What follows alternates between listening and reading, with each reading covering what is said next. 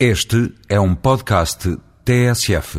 O Instituto Norte-Americano, mundialmente conhecido por Conference Board, publicou esta semana o seu relatório anual sobre o estado da economia dos países da OCDE, centrando a sua análise, como é habitual, na produtividade laboral.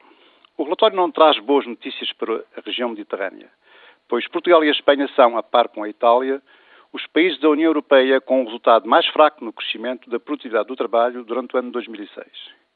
Entre 2005 e 2006, a produtividade laboral terá mesmo descido em Portugal, sendo esta desaceleração a mais forte observada no espaço europeu, conjuntamente com a húngara, e colocando o país no terceiro lugar mais baixo no ranking deste indicador entre os 27 membros da União Europeia. Sendo a queda da produtividade importante em si mesma, a questão poderá vir a ser mais grave, porque na nossa vizinha Espanha, apesar do seu maior crescimento económico da sua melhor performance nas finanças públicas, a evolução da produtividade do trabalho não foi muito melhor do que em Portugal. Há instituições internacionais que vêm chamando a atenção, há já algum tempo, para alguns desequilíbrios observados na economia espanhola. Uma inflação elevada, conduzindo a alguma perda de competitividade das empresas espanholas, um consumo forte, muito suportado pelo endividamento das famílias e uma perigosa bolha no mercado imobiliário. Receia-se estar-se perante uma ameaça de abrandamento do crescimento da economia espanhola. Sabe-se que cerca de um terço da explosão das nossas exportações em 2006 se deveu ao forte crescimento da procura proveniente de Espanha e que Portugal está cada vez mais dependente da economia espanhola em termos de investimento. Pelo que, um cenário em que se observa um abrandamento da procura espanhola poderá afetar a retoma da nossa economia.